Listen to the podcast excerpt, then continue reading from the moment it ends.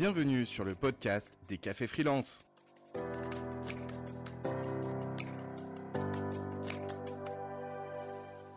Au programme de ce nouvel épisode, tous les bons conseils pour vaincre votre phobie administrative. Effectivement, quand on est freelance, on doit aussi s'occuper de tout son business. En compagnie de Laetitia Vito, retrouvez tous les conseils de nos deux super invités, Stéphanie Joncard du compte J'aime la paperasse et Antoine Legendre qui a lancé Freebie. Bonne écoute Bienvenue. Merci. bonjour Johan, bonjour Julie. Bienvenue, félicitations pour ton livre. Merci, je l'ai lancé mercredi à Paris. C'était très chouette, du coup j'ai profité des quelques jours à Paris en plus, il faisait beau là encore. c'est hyper agréable. Très, très, très chouette. Un, super bon moment. C'est bien plus agréable que de l'écrire. Ouais, tu fait quoi. Parce que maintenant, je peux vraiment en finir avec la productivité. Maintenant qu'il est fait, gros paradoxe, c'est que j'ai dû être sacrément productif pour écrire un livre qui s'appelle En finir avec la productivité. Quand même, je suis pas crédible, quoi. Non, non, c'est vrai que d'entrée de jeu. Euh, comme on dit, c'est les cordonniers les moins bien chaussés. C'est ça, hein. c'est ça, exactement. Est-ce que tu peux nous en dire un petit peu plus sur ce livre, du coup? Oui, euh, c'est un livre qui parle de. On a pas mal parlé de travail gratuit, vous vous souvenez, dans plusieurs épisodes du Café Freelance. Mm. Et moi, le sujet qui m'intéresse, c'est combien il faut de travail gratuit pour soutenir le travail payant. Et qu'en fait, on regarde mal le travail quand on regarde que ce qui est payant et que c'est très inégalitaire. Et il faudrait regarder l'articulation entre les deux. En fait, on a besoin, pour être bien, pour être en bonne santé, etc., on a besoin d'une dose de travail. Il y a des corvées là-dedans. L'administratif, tiens, ça en fait partie aussi. Ouais, sacré corvée. sacré corvée. Et bien, ce travail administratif qu'on fait chez soi, il compte pas, mais en fait, il est nécessaire. Et on peut pas travailler sans avoir toutes ces choses-là. Mmh. Évidemment, s'occuper de nos enfants, faire à manger, faire les courses, euh, etc., le ménage, euh, tout ça, tout ça. Et, euh, et donc, du coup, c'est une critique féministe parce que si on apprenait à mieux valoriser le travail qui soutient un travail qui est plus valorisé, on, on, verrait mieux les choses, on regarderait avec des meilleures lunettes l'économie. Mmh. D'ailleurs, c'est comme en entreprise. Hein.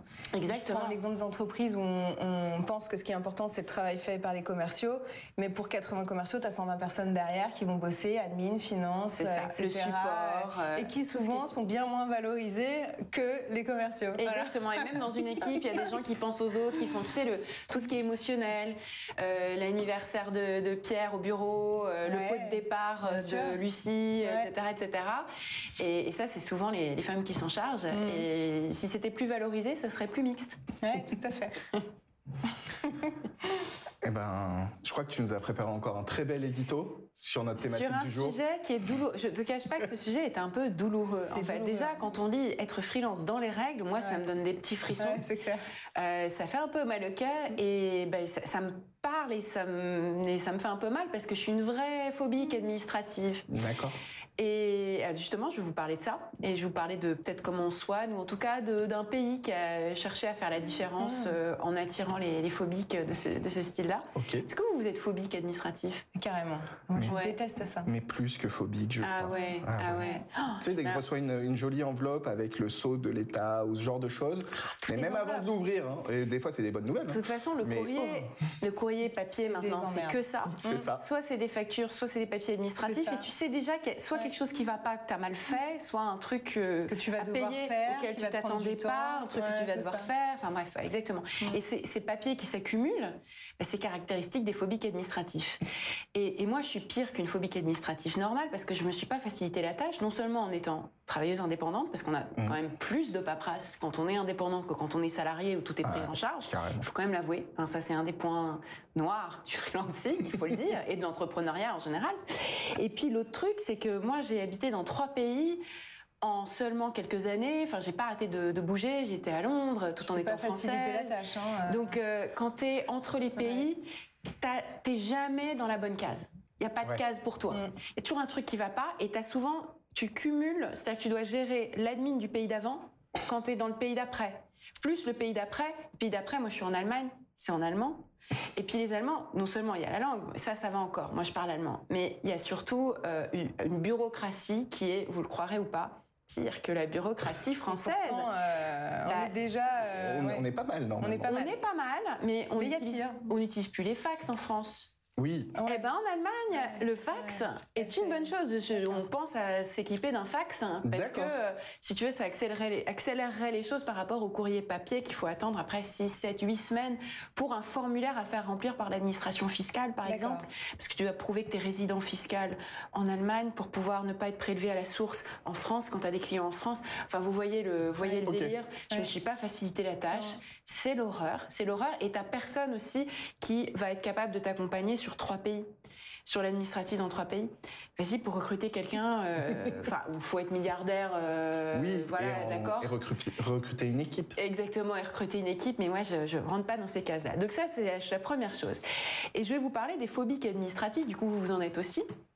Est-ce que vous savez d'où ça vient, le concept de phobie administrative ou de phobie administrative ah, Moi, la première fois que je l'ai entendu, c'est dans l'actualité avec un de nos hommes politiques. Donc euh.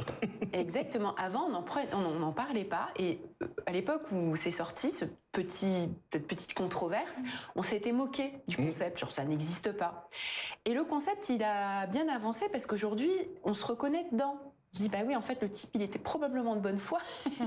en effet, la paperasse qui s'accumule, après, il a payé des pénalités euh, gigantesques, effectivement, il n'a pas cherché à, échapper euh, au paiement de l'impôt.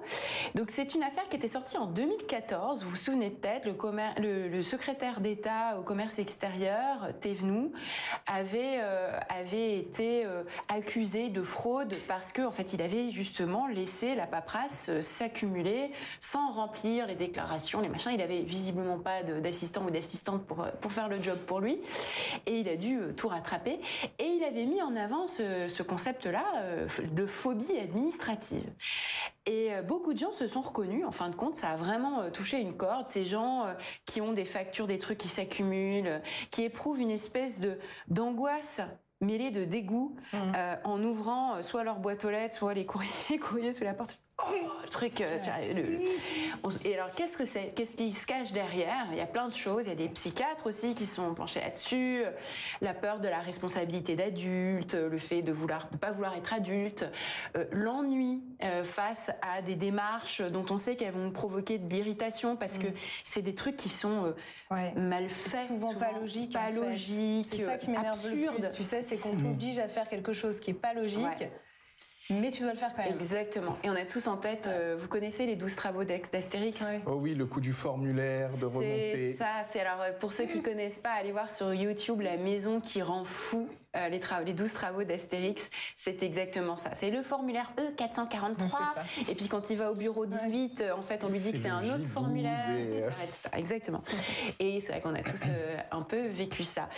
et puis en fait, il y a autre chose qui se cache derrière. Moi, j'ai une, une, conviction, c'est qu'en fait, c'est une, c'est un défaut de design. C'est-à-dire que si seulement l'administratif était euh, conçu et pensé avec une logique de, de design UX, comme nous on connaît euh, dans, notre univers, exactement, euh, on n'aurait pas ce problème-là. Et mm. du coup, dans le décalage entre des choses qu'on fait de tous les jours ou des applications qu'on utilise, genre Netflix, Spotify ou je sais pas quoi.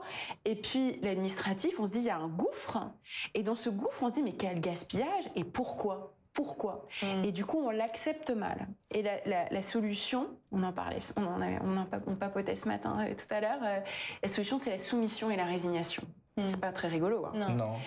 Non, c'est pas très rigolo, mais en effet, quand tu te soumets, que tu l'acceptes, tu, te plonges dedans. En fait, c'est pas si dur que ça. Il y a des choses qu'on peut faire. Nos invités nous en parleront euh, très très bien. Et le deuxième petit point dont je voulais vous parler, c'était est-ce que vous savez quel est le pays d'Europe qui a misé sur les phobiques administratifs pour euh, attirer du monde et euh, créer une nouvelle activité et des nouveaux revenus fiscaux? Alors ça, c'est, mhm. je savais même pas que c'était possible. Donc euh, non, j'en ai aucune idée. C'est l'Estonie. Alors c'est un J'avais envie de te dire Luxembourg, mais non, Luxembourg, c'est à l'allemande. Hein. C'est, faut, faut pas y aller pour l'administratif. Hein. Ça vaut pas le coup. ok. J'irai pour d'autres. Non, c'est l'Estonie. L'Estonie, c'est un pays de moins d'1,5 million d'habitants, donc tout petit, sur les bords de la mer Baltique. Aujourd'hui, ils sont en train d'avoir très très peur de la Russie parce que ils ont, ah voilà, ils ont cette euh, cette peur ancrée en eux depuis très longtemps. Euh, mais en 2014 aussi, tiens, la même année que le moment où on a découvert euh, le concept de phobie administrative, ils ont créé un statut de e-résident qui fait que n'importe qui, sans être résident d'Estonie, peut créer une société extrêmement facile, facilement et être et déclarer tout et tout gérer euh, en Estonie. Tout est digitalisé, tout est en anglais, tout est facile tous les services administratifs peuvent être faits, peuvent être faits en ligne. Ils, ont, ils, ont, ils apprennent à coder aux enfants euh, dès l'école primaire. Enfin, ils ont vraiment misé dessus. Ils sont en avance sur plein de choses. Hein. Super en avance. Et il y a plein de pays qui pourraient en prendre de la graine, euh, qui pourraient apprendre des choses de l'Estonie pour, euh, voilà, pour intégrer le design UX dans la logique administrative. On peut être soumis tout en espérant qu'il y ait quand même des choses qui changent. Après tout, on l'a fait pour le statut de micro-entrepreneur. Oui. donc, voilà. Tout est qui n'est pas si simple que ça. Hein, qui n'est pas si simple que ça, mais par rapport à autre chose, euh, c'est vrai que c'est. Oui, sur la création. Mais tu vois, le fait de se dire au-delà d'un certain plafond, on déclare de la TVA, rien que ça, en fait, euh, les trois quarts des indépendants dépassent le plafond, ne savent pas qu'au-delà d'un plafond, il faut facturer de la TVA, se retrouvent à payer de la TVA qu'ils n'ont pas facturé à leurs clients, etc. Donc, euh, tu vois, même là-dedans, même quelque chose qui est censé être simple, il y a de la complexité. Ouais. Mais c'est pour ça qu'il faut se faire accompagner pour être dans les règles. Ouais, Mais parfait. du concret. Et ben on a hâte de bah, découvrir la suite. Justement, pour se faire accompagner, bah, je vous propose euh, d'accueillir nos invités. C'est parti pour la table ronde.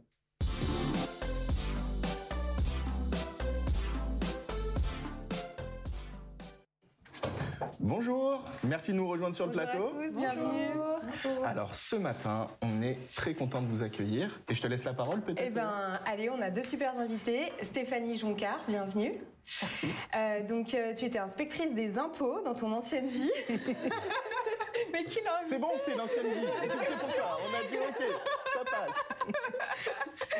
Et donc, tu as fait euh, en 2018, tu as créé J'aime la paperasse. Oui. donc pour aider les solopreneurs à éviter les erreurs. Donc bah là, je pense que es, on comprend mieux pourquoi tu es là aujourd'hui parce que des erreurs, on en fait tous beaucoup et je pense que les indépendants se posent plein de questions. donc bah, bienvenue. Merci. Et notre deuxième invité ce matin, eh ben, bonjour Antoine, merci de nous avoir rejoints. Bah, merci beaucoup. Toi, tu, ça fait plus de dix ans que, que tu es freelance et tu es parti de ton expérience en disant bah, je trouve pas ma solution. Et tu as eu une super idée, c'est bah, d'en créer une. Et donc, tu es CEO de, de Freebie. C'est ça. Super. Et eh ben, merci à vous deux de, de, venir pour échanger avec nous sur ce sujet qui, vous l'avez compris, avec Julie, nous fait un, petit peu peur. On est les bons clients, on est les bons clients pour vous aujourd'hui. Alors, Antoine, on va commencer par toi justement sur ce concept de phobie administrative. Toi, tu t'en es emparé aussi de ce mot-là. Toi, ça te parle, c'est une réalité, c'est quelque chose qui existe. Comment tu l'expliques Comment tu la définis? C'est quoi la phobie administrative? C'est qui sont les phobiques À part nous, qui sont les phobiques? Tout le monde est un peu phobique administrative. non, mais déjà, il faut remettre dans le contexte que ce mot, il est différent en fonction de la personne qui l'emploie et du contexte dans lequel il est, parce que chacun a sa propre définition et ça ne veut pas forcément dire la même chose en fonction de qui l'emploie. Et euh, chez Freebie, on fait beaucoup beaucoup d'études sur le freelance pour savoir leur comportement, leurs habitudes. Et on se rend compte vachement qu'il y a un degré d'acceptation euh, de l'administratif qui est vachement lié euh, à cette phobie. Euh, parce que moins on connaît le statut, moins on a, plus on a peur en fait des démarches qui vont arriver d'un côté. Et on se remarque qu'il y a des freelances qui vont être immatriculés un peu trop vite, qui vont pas forcément avoir s'être renseignés au maximum sur les démarches administratives ou les obligations à, à réaliser. Euh, ou ceux qui sont déjà un peu au courant de tout ça, mais qui n'ont pas forcément envie d'apprendre et de retenir qu'il y a une, obligation à réaliser. Et donc ceux-là, on va voir qu'ils vont vraiment avoir ce sentiment de peur et euh, de rejet un peu de l'administratif pour que mm. de le faire vraiment au dernier moment. Euh, après, on a celui justement qui va plus être, qui va savoir comment faire, qui va aller plus loin, qui va comprendre pourquoi il a cette obligation à faire et cette tâche à réaliser. Celui-là, il va beaucoup avoir de mal et on va pas trop parler de phobie. On va, voilà, il va plutôt bien gérer son mm. activité. Euh, après, on a celui qui justement sait très bien quoi faire, mais qui le fait toujours au dernier moment. Mais là, c'est plus de la procrastination que, que, de la phobie administrative. Mais, euh, mais en tout cas, on, se rend compte vraiment qu'il y a ce, ce degré d'acceptation en fait de, de l'administratif, vraiment à partir du moment où on a vécu euh, déjà euh, les obligations et qu'on a déjà réalisé ce genre de choses. Et donc dès la première année, comme ça se répète vachement, on remarque que ce sentiment il s'enlève un peu et il disparaît. Et cette phobie administrative, elle diminue quand même quand on sait exactement ce qui va, qui va nous arriver comme, comme obligation.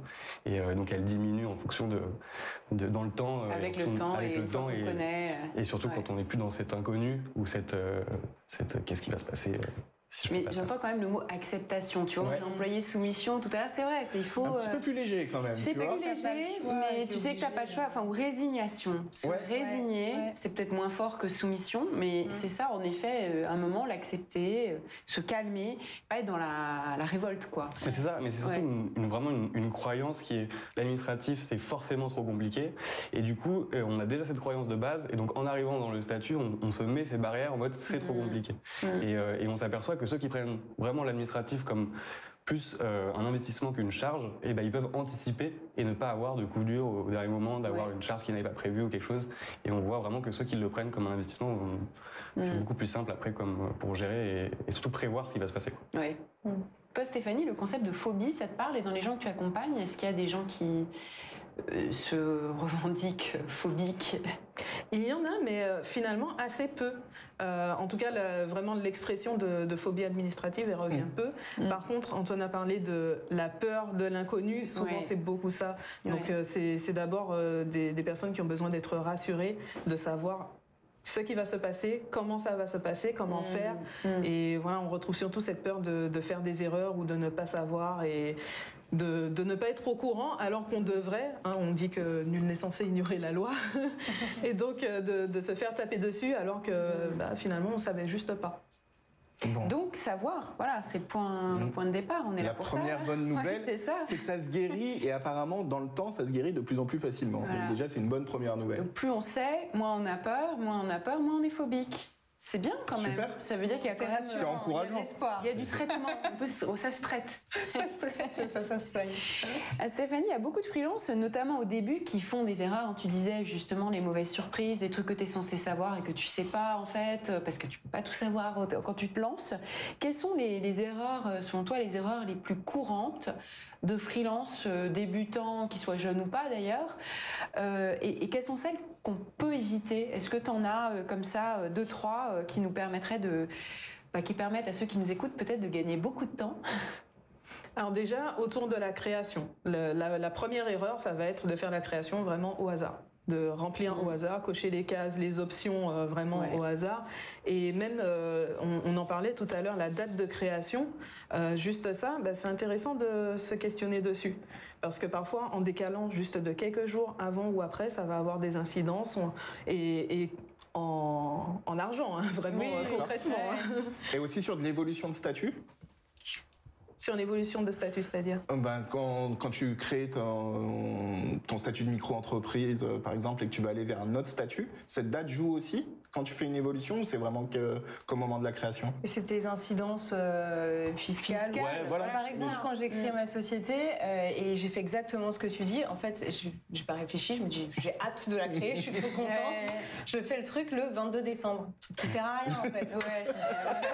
ouais, mais c'est ton cadeau de Noël. Ton année, ton année de création déjà c'est 2016, je l'ai créé trop tôt par rapport au moment où j'ai réuni les premiers fonds. Enfin, tu vois, du coup, en fait, tu fais un premier exercice qui est pas où t'as pas commencé vraiment à travailler. Enfin, il y a plein de choses comme ça auxquelles il faut penser et sur lesquelles, euh, si on n'est pas finalement accompagné, si personne nous les dit, on fait les choses au moment où on en a envie et ça a effectivement des, incidences qu'on se traîne tout au long de la vie de sa Le son numéro un, ne pas se précipiter, quoi. Exactement. Il n'y a pas d'urgence à créer un statut, en fait. Se poser la question, parce que parfois, au contraire, on va anticiper.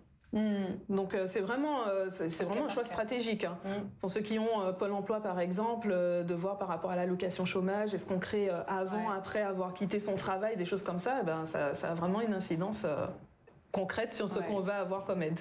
Donc la date c'est super clé. Ensuite un, deuxième, une deuxième erreur très courante que commettent les freelances et où en sachant à l'avance on peut l'éviter. Toujours dans, autour de la création, oublier de demander l'acre et arriver après le délai de 45 jours. Une mm. fois qu'il est passé, c'est trop tard. Mm. Donc pour l'ACRE, est-ce que tu peux nous rappeler ce qu'est l'ACRE? Ça concerne les micro-entrepreneurs. Est-ce que tu peux nous rappeler ce que c'est et qu'est-ce qu'il faut faire dans les 45 jours? Alors l'ACRE, c'est l'aide à la création ou reprise d'entreprise. C'est euh, une, une, réduction des cotisations sociales de moitié pendant un an. Et il y a eu pas mal de changements, donc c'est vrai que différentes informations peuvent circuler, on ne s'y retrouve pas forcément parce que c'est une aide qui a été généralisée et automatisée mmh. pour toutes les entreprises, sauf pour les micros. Mmh. Pour les micros, il faut faire la demande dans les 45 jours de la création.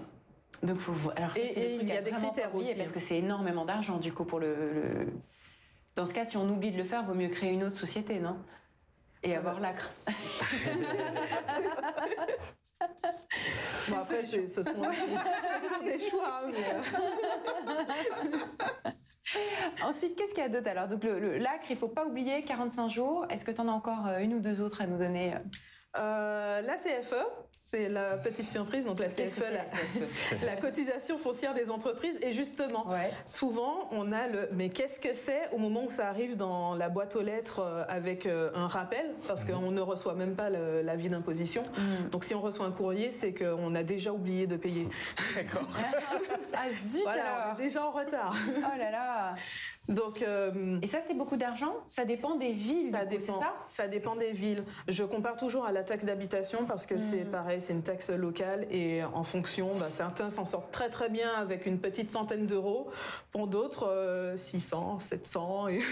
plus c'est affinité. Ah et puis ça arrive juste avant les fêtes. Quelles sont les villes chères les euh, tu, tu, sais, quelles sont les villes les plus chères du point de vue de la CFE les villes les plus chères, oui, euh, non, non, parce que en fait, ça dépend vraiment de la fiscalité locale et euh, de la politique où certains vont plus faire porter cette charge aux particuliers, d'autres vraiment aux professionnels. Donc on a une toute petite entreprise, mais on se retrouve quand même avec euh, une CFE assez élevée. Par contre, Paris est réputé pour être euh, parmi les moins chers, bah, certainement parce qu'il y a beaucoup de monde pour. Euh, c'est ça.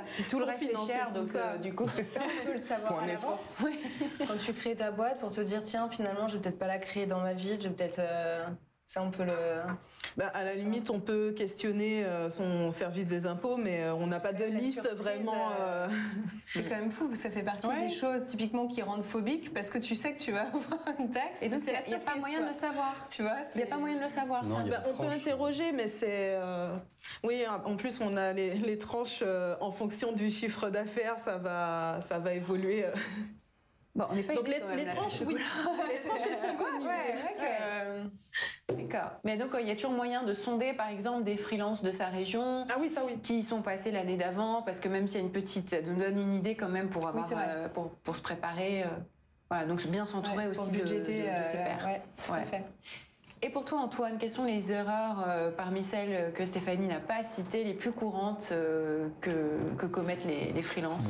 L'erreur de base, ça va être le chiffre d'affaires euh, quand on est en micro-entreprise, sur le chiffre, sur ce qu'on a facturé par encaissé, par exemple. Donc ça dépend vraiment du statut, mais je pense que tu as couvert, c'est les principes. Donc c'est quand on facture et qu'on n'encaisse pas, en fait, s'il y a un gros décalage de trésorerie, on va être amené, par exemple, à payer des, impôts qu'on n'a bah, pas. Justement, en micro-entreprise, on doit déclarer que ce qu'on a euh, encaissé sur son compte en banque. Donc si on fait une facture en janvier mais qu'on l'encaisse qu'en décembre, on ne doit pas le faire apparaître dans, dans ses déclarations jusqu'au moment où on l'encaisse. Et souvent il y a des freelances qui, justement à cause de ces retards de paiement, vont facturer en janvier et vont déclarer tout de suite la facture, mais alors qu'elle sera payée que euh, beaucoup plus tard et les cotisations mmh. vont venir, euh, ils vont avoir des cotisations tout de suite sur quelque chose qu'ils n'ont pas encaissé. et, voilà, il y a vraiment ce, par rapport aussi ce passage à la TVA, les gens prennent pas le bon plafond. Mmh. enfin voilà, c'est ce qu'on a vraiment encaissé et pas facturé. Quoi. Ok. Classique. en micro-entreprise en tout cas. Euh, du coup, juste, on a une question par rapport à la CFE. Euh, on avait deux questions, non? C'est ça? Ouais. Clémence. Alors, la CFE, on la paye même quand on n'a pas de local et qu'on bosse depuis chez soi. Eh oui. Et eh oui. Et, on avait Floriane. Est-ce qu'il y a un minimum de chiffre d'affaires pour avoir à payer la CFE Oui, ça, c'est un aménagement qui a été fait il y a quelques années. En dessous de 5 000 euros de chiffre d'affaires, on n'a pas de hmm. CFE. D'accord. Ok. D'accord. après, 5 000 euros, on n'en vit pas, mais au moins, ça fait que sur le démarrage, bah, c'est vrai que ça, peut aider. Parlons des statuts justement, parce que pour l'instant on a pas mal parlé des micro-entrepreneurs. Il y a évidemment beaucoup beaucoup d'autres euh, statuts. Alors je sais pas si on peut dire la plupart des nouveaux freelances quand ils se lancent vont se lancer sur le statut de la micro-entreprise parce que c'est facile à créer, on l'a dit. Enfin, facile. Si, ça revient un peu plus facile que les autres trucs. Mais ça revient dans le chat quand même, justement, oui. la, la micro-entreprise. On, a fait un sondage pour savoir quels sont les statuts des freelances connectés. Je ne sais plus si c'était les statuts. Et quels sont. Alors, pour les micro-entrepreneurs, il y en a quand même beaucoup qui vont assez rapidement décider de changer, assez rapidement, c'est au bout d'un an, deux ans, parce qu'ils ont dépassé les plafonds. Alors, justement, euh, quels sont ces plafonds? Ça a changé Mm. Ça a changé il y a quelques années déjà. Quelles sont les questions qu'il faut se poser avant de changer de statut mm-hmm. et comment s'y prendre euh, de la manière la plus simple possible, euh, celle qui prendra le moins de temps? Yes. Je pense déjà qu'il n'y a pas de bon statut. c'est ça qu'il faut retenir, la phrase numéro un, c'est qu'il n'y a pas de bon statut. Parce que c'est vraiment un statut qui soit adapté à la personne. Enfin, c'est vraiment par rapport à son, à son style de, de, freelance qu'on veut faire. Mais, euh, mais du coup, c'est ça qu'il faut dire, c'est qu'on part souvent de la micro-entreprise en premier, mais c'est pas forcément le statut idéal pour commencer. C'est le statut qui est le plus utilisé par les freelances parce que dans les freelances, on a beaucoup plus de gens en prestation de services. Et dans ce cas-là, euh, c'est euh, un statut qui est quand même bien accompagné pour la prestation de services. Mais je pense qu'il y a vraiment deux moments où on se pose ces questions. C'est avant de créer son activité de freelance, donc quel est le statut qui nous correspond le mieux? Et si, comme tu l'as dit, on est en micro-entreprise et là, on veut changer de statut parce qu'il y a des plafonds ou quoi. Mhm. Donc on va aussi se poser la même question, quel est le statut de société qui me correspondra le mieux au final? Euh, et, donc à la base, on se pose vraiment si on part en micro ou en société, et ensuite on se pose vraiment la question si quel est le statut de société mhm. qu'on va choisir le plus approprié. Quels sont les plus courants Alors? C'est le URL et les SARL pour le, ceux qui, quittent la micro-entreprise Ouais, on va vachement. Bah maintenant, il y a l'EI et l'URL qui sont en train de fusionner euh, le mois prochain, mais qui vont faire que le IRL. Euh, on a souvent ceux qui passent en SASU aussi. Mhm. mais du coup, tout ça, ça va dépendre des questions qu'on a à se poser. Et les questions qu'on a à se poser, ça va être surtout euh, est-ce qu'on a beaucoup de sous-traitance, par exemple mm. Est-ce qu'on va avoir beaucoup de sous-traitance? Dans, quel cas la micro-entreprise n'est pas adaptée à la sous-traitance, mm. puisqu'on on gagne sur ce qu'on encaisse. Et, euh, donc du coup, euh, si notre activité est vouée vachement à avoir un, plus un modèle d'agence dans notre activité, bah, peut-être que la micro-entreprise n'est pas forcément adaptée, sauf si c'est pour tester 2-3 ans son mm. activité. Après, on va se poser des questions, quelles sont mes charges? Est-ce que j'ai beaucoup de charges de fonctionnement de mon entreprise? Donc au global, euh, est-ce que je suis plus euh, photographe, vidéaste avec du, budget assez conséquent à la base ou est-ce que je suis consultant et j'ai besoin qu'un navigateur euh, internet et une connexion pour, pour travailler? Donc ça c'est le genre de question qu'il faut se poser aussi. Ensuite on a cette question justement de plafond. Est-ce que en micro-entreprise c'est 72 600 euros le plafond maximum de chiffre d'affaires hors taxe qu'on peut encaisser?